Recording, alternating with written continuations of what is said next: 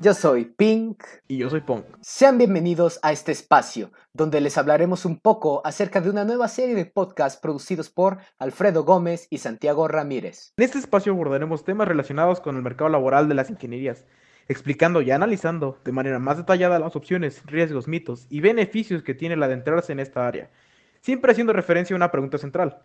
¿Vale la pena estudiar ingeniería? Sin más por el momento, nos despedimos y nos vemos en el siguiente episodio.